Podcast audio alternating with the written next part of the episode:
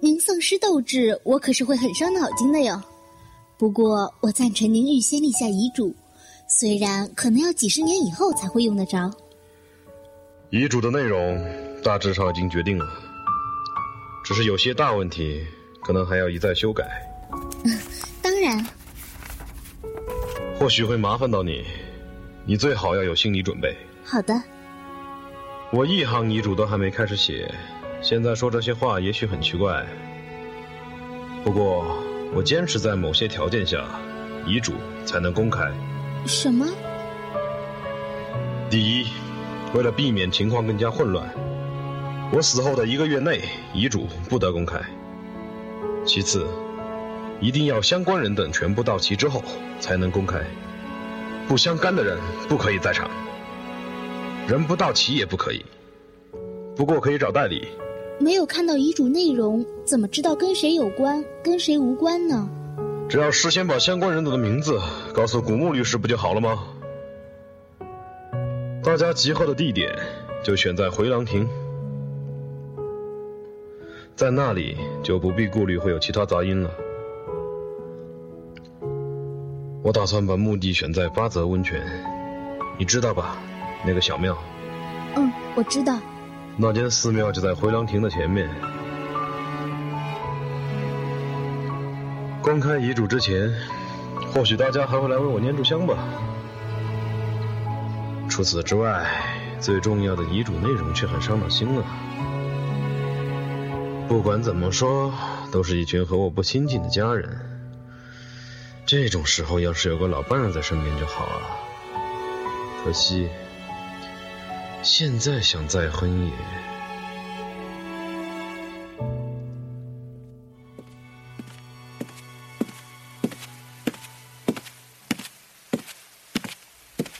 真是抱歉，让各位久等了。晚餐都准备好了，进一家餐厅吧。那么我们走吧。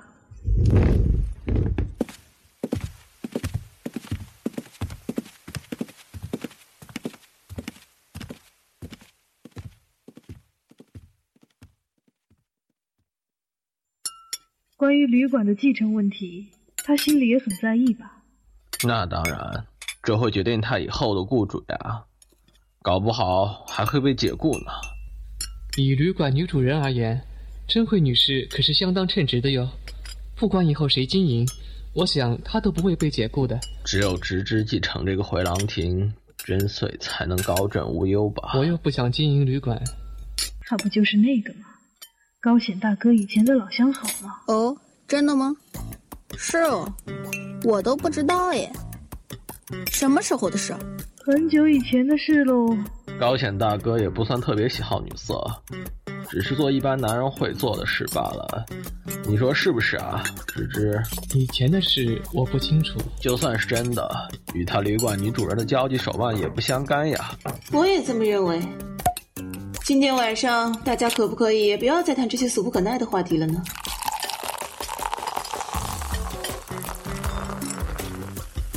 嗯，这酒真不错。哇，我还以为伯父要是再婚的话，对象会是那位秘书呢。刘香，别说了。哎，有什么关系嘛？假装清高的聊着故人的往事，那多无趣啊！还蛮想知道的。你说的秘书是指？重生之离子吗？是啊，没错。可是他们不是年龄差很多岁吗？他才三十岁出头吧？妈，你落伍了。最近流行嫁入豪门，想要嫁给老头的女人可多着呢。刘香，你凭什么这么说？我是亲耳听伯父说的。他说，要是能早十年遇见他，就跟他求婚了。虽然听起来像是开玩笑，可是我认为那是他的真心话。大哥有这么说过吗？我怎么没注意到？这么说来，也并非毫无迹象。瞧他俩的样子，就觉得超出社长与秘书之间的关系。风声小姐可能像加奈江所说的，妄想嫁入豪门。反正有年轻女孩作陪，大哥也会觉得蛮享受的嘛。是吗？我也见过她几次。老实讲，若是论女性的魅力，她可能是零哟。芝芝，你没听过什么风声吗？我是指大哥和那位叫童生的秘书。哥哥这么一问，他的确暗示过。暗示什么？再婚的事。再婚？什么时候？一年前吧。那不是大哥住院以后的事了吗？不，他知道自己剩余的时间不多，才认真的考虑再婚吧。个性坚强的大哥也有脆弱的时候，也许他是希望有个枕边人替自己送终。原来伟大的伯父也不过是个普通男人嘛。哼，你们懂什么？他的苦可不是你们这些窝囊废能懂的。如果大哥真有那个意思，也不会让对方为难的。譬如说，只是形式上的结婚，那个女人就可以继承大哥的遗产。原来如此，所以大哥是怎么跟你说的？他问说那种形式的再婚，我的意见如何？所以我觉得他好像有对象了。进一步刺探后，发觉大哥好像在考虑童生小姐。真的吗？那你怎么回答？我当然回答你喜欢就好，不然还能怎么回答？要是真的再婚就不妙了，不是吗？如果伯父真的让童生小姐入籍，那大部分的财产就会跑到他那去的。那样一来，就不会有今天的这种聚会了。这么说，我们还得感谢那件殉情案呢。我也不是不了解一元高显先生的心意，只是装着不知道罢了。我这辈子根本就没有嫁入豪门的命，即使他真的向我求婚，让我继承庞大的遗产，我也会拒绝的。我一直很尊敬高显先生，但我没办法把他当成丈夫。我只希望他永远是个令我尊敬的老板。我会坚持这种事情。大概跟我本身缺乏恋爱经验有关吧。哼，说缺乏是有点含蓄了。在职场上，我因为自己丑陋的外表得到动力而奋发，以最快的速度往上三级跳。但我仍无法认同自己。我知道，自己内心对爱情的憧憬依然存在，从不曾消失。一元高显先生看到了我的能力。指定我当他的秘书，然后也以同样的理由想选我做他的妻子。但是对我而言，谈到结婚，我还需要另一种凭据。倘若他眼里有一丝丝把我当做女人的念头，那我应该就不会拒绝做他的妻子了。然而，这不过是我无谓的想象。如果要凭姿色挑选结婚对象，他一定会毫不犹豫地向回廊亭女主人小林真惠求婚。我很清楚他俩的关系，对高显先生而言，他可以说就是他的情人。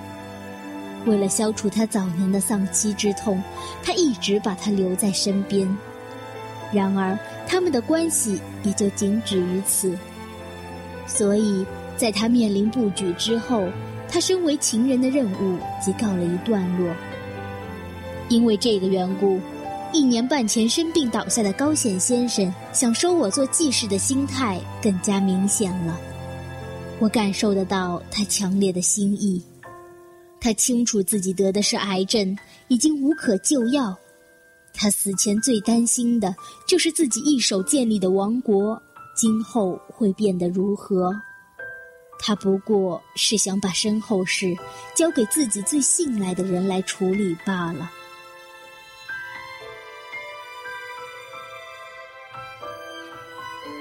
我有话想要告诉各位，是关于刚才提到的童生之离子小姐的事情。童生小姐，本间夫人也认识她吗？应该认识吧。我不清楚细节，但她应该是负责与本间夫人联络的人，应该是这样吧？哦，正是如此。是吗？她怎么了？说了或许会让各位想起不好的回忆。他在这儿遇上火灾之后就自杀了。哎呀，那不是单纯的火灾了，那是纵火自焚。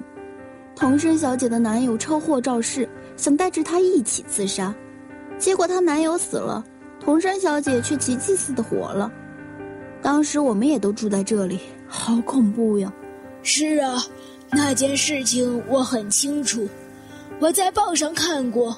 是哦，原来你都知道了。几天之后，通身小姐就自杀了。警方说她是因为男友的死有严重灼伤，受不了双重打击而自杀的。也没有其他原因了吧？对，我也猜不出有其他的理由。而且听说并没有留下遗书。但事实上，童生小姐留有遗书。什么？童生小姐过世后两三天，我就接到了这封信。各位请看，寄信人就是童生知里子小姐。的确是，没什么印象了，但好像是这个笔迹没错。我想这就是童生小姐的笔迹没错了。信里写着童生小姐自杀的心境。请各位瞧瞧吧，上面写什么？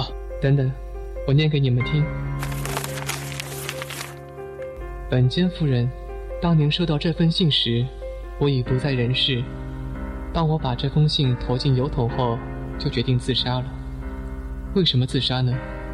关于我的自杀，舆论和警方应该都不会进一步追究，因为上一起自杀案，大家还记忆犹新。他们一定会想出一些自圆其说的理由，譬如说我是步上男友后尘，或说我遭受太大的精神打击等等。但这些都不是我选择自杀的真正原因。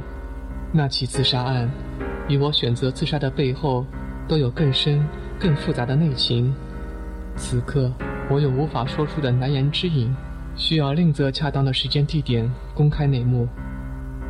可惜我已经死了。无法亲自公开实情，所以对不起，我想拜托本间夫人。这封信里有个小信封，希望寄放在您这儿，我想您会了解。这信封里放了一封说明真实内情的信，在议员高显先生的遗书公开前，请您保管这封信。高显先生还活着，您一定觉得很奇怪，我为什么要说等高显先生公开遗嘱？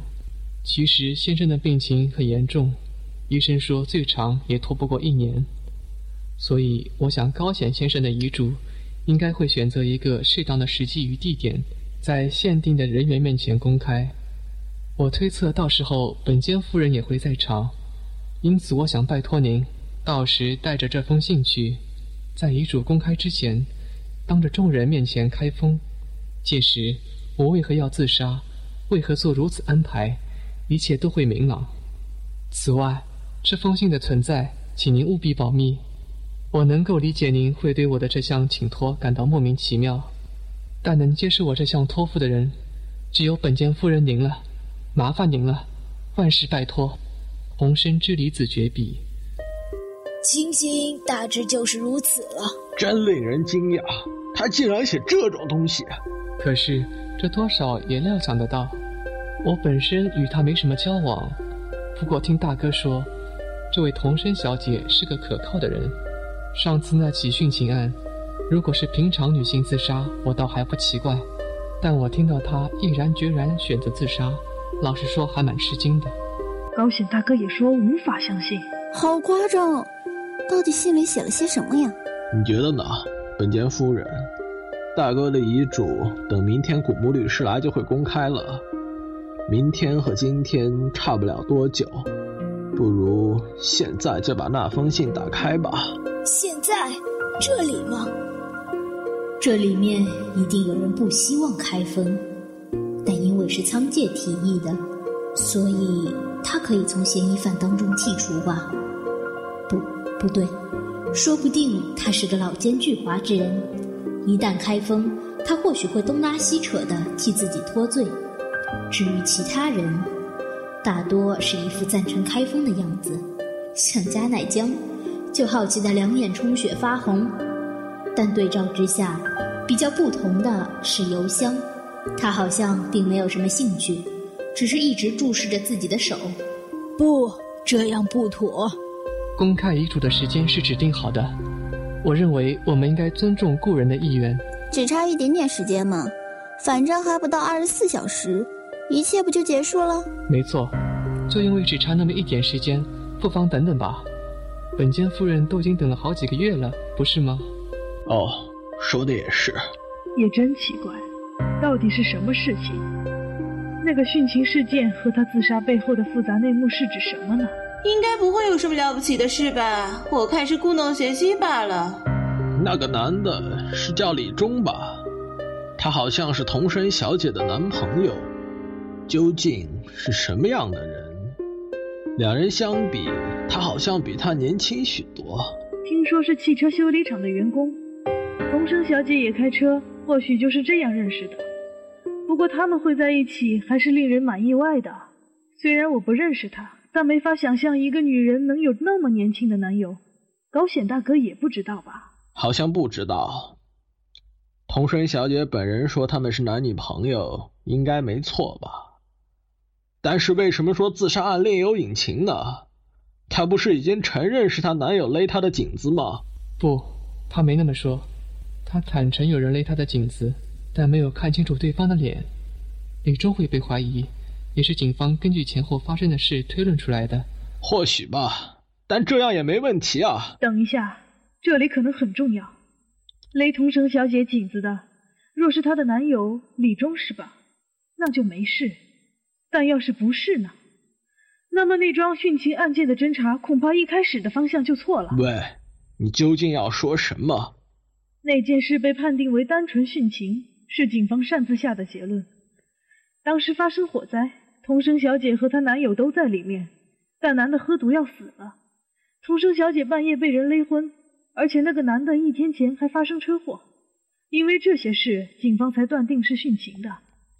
我觉得这个推论还蛮合理的。若他亲口证实勒他脖子的是李忠，那一切就合理了。可惜他并未看到对方的脸，这一点就很有争议。你是说，那不是单纯自杀，而是被人设局陷害的？也不是不可能哟。其实我早就怀疑了。我曾经问过，那真的是殉情吗？那个李忠的年纪不像是会自杀的人。自杀这种事啊，跟年龄无关。爸爸，你没听懂耶？姑妈说的没错，有胆量杀自己女友的人，自杀前一定会设法掩饰车祸。我也是这么认为。出了车祸就去寻死，实在太傻了。不过话说回来。如果勒他脖子的另有其人，他又看到了对方的脸，没理由不告诉警方吧？就是因为没看到嘛。不过一定有某种依据，他才知道被人设局陷害了，但苦于证据不足，无法说服警方。也就是没有充足的物证，才决定放弃与警方沟通，以别种形式举发。而他的方法就是用这份遗书。真无聊，哼！说什么殉情是被陷害的？他凭什么那么说呀？车祸肇事的男人偷偷躲进女友住的旅馆里杀了女友，再喝下毒药，又在房间里纵火，不就是这样吗？二嫂，你又为什么那样想呢？童生小姐在信里说自杀事件另有隐情哦。所以我说那是胡扯，不用太认真呀。光凭这些怎么知道是胡扯？你倒是说说看啊。我我怎么知道嘛？我觉得大家对童生小姐的遗书很感兴趣，才试着推理看看。但如果各位不喜欢，我们就甭说了。不是不喜欢，只是觉得少了点说服力。我还是不能认同童生小姐为何不通知警方。就算证据不够，只要有自杀造假的根据，她就应该说出来。这一点确实很奇怪。与其告诉警方，还不如留下遗书，或许更能泄愤。什么意思？没什么别的意思，我只是猜想。如果是被陷害的，童生小姐一定非常恨，不让警方抓到凶手就誓不罢休吧。那么他为何要指定开封时间？他指定要在大哥的遗嘱公布时才能开封，那么应该跟大哥的遗嘱有某种关联。就像加奈江说的，或许有泄愤的效果。譬如说，他的信一旦公开，就会有人拿不到高显大哥的遗产，对吧？喂，你这玩笑未免也开得太过分了。照你这么说，设计整起事件的人好像就在我们里面啊！不是，好像是根本就在，不是吗？当时住在这里的也只有我们这些人啊。凶手他不，我的意思是，如果真有凶手，也不见得就是住在这里的人呀，很可能是有外人入侵这个旅馆。事实上，那个叫李忠的男人就是从外面进来的呀。哎呀，舅舅，你这就错了。我当时是听警察说的，火苗窜出的时候，居之一的玻璃窗都是锁住的，只有门没有上锁。意思是说，如果是有人纵火自焚，凶手逃不出去，只能往回廊逃。虽然我也是听刑警说的，并没有亲眼证实，但这方面的情报应该是正确的。我相信警方的现场搜证。换言之，凶手就在这些人之中，要让人以为我们是殉情，还想要烧死我们的人，一定就在里面。啊，不管怎么说，只不过是推理罢了。不管怎样，明天就会知道了。反正里面会写。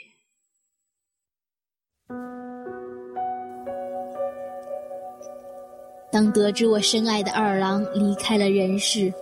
我第一个闪过脑海的念头就是报仇，不但杀了李忠二郎，还想要除掉我的凶手。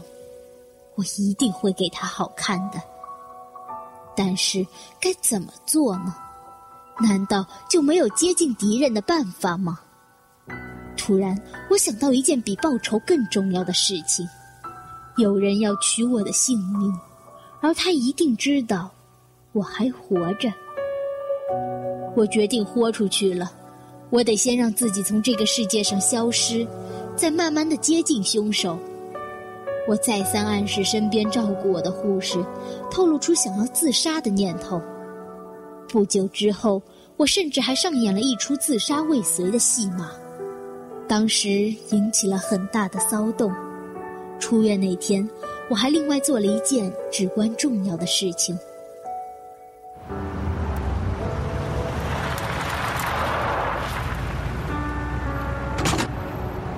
请到海岸家。什么？小姐，你现在要去那种地方啊？麻烦你了，我跟人约在那里见面，我愿意付这些钱。这样，那好吧。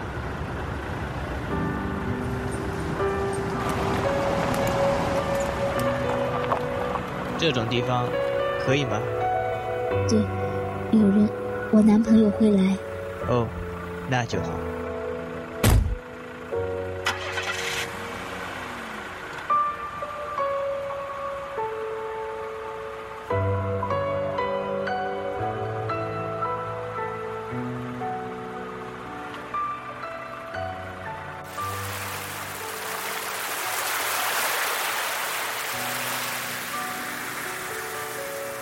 刹那间，我想就这样跳下去。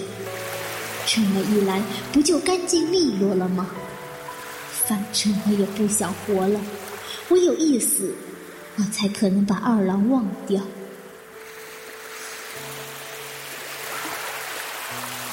我脱下毛衣外面的长袍，那是在医院里一天穿到晚的病人服。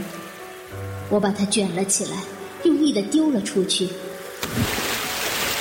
淡粉色的长袍随风飘了一会儿，终于掉进了海里。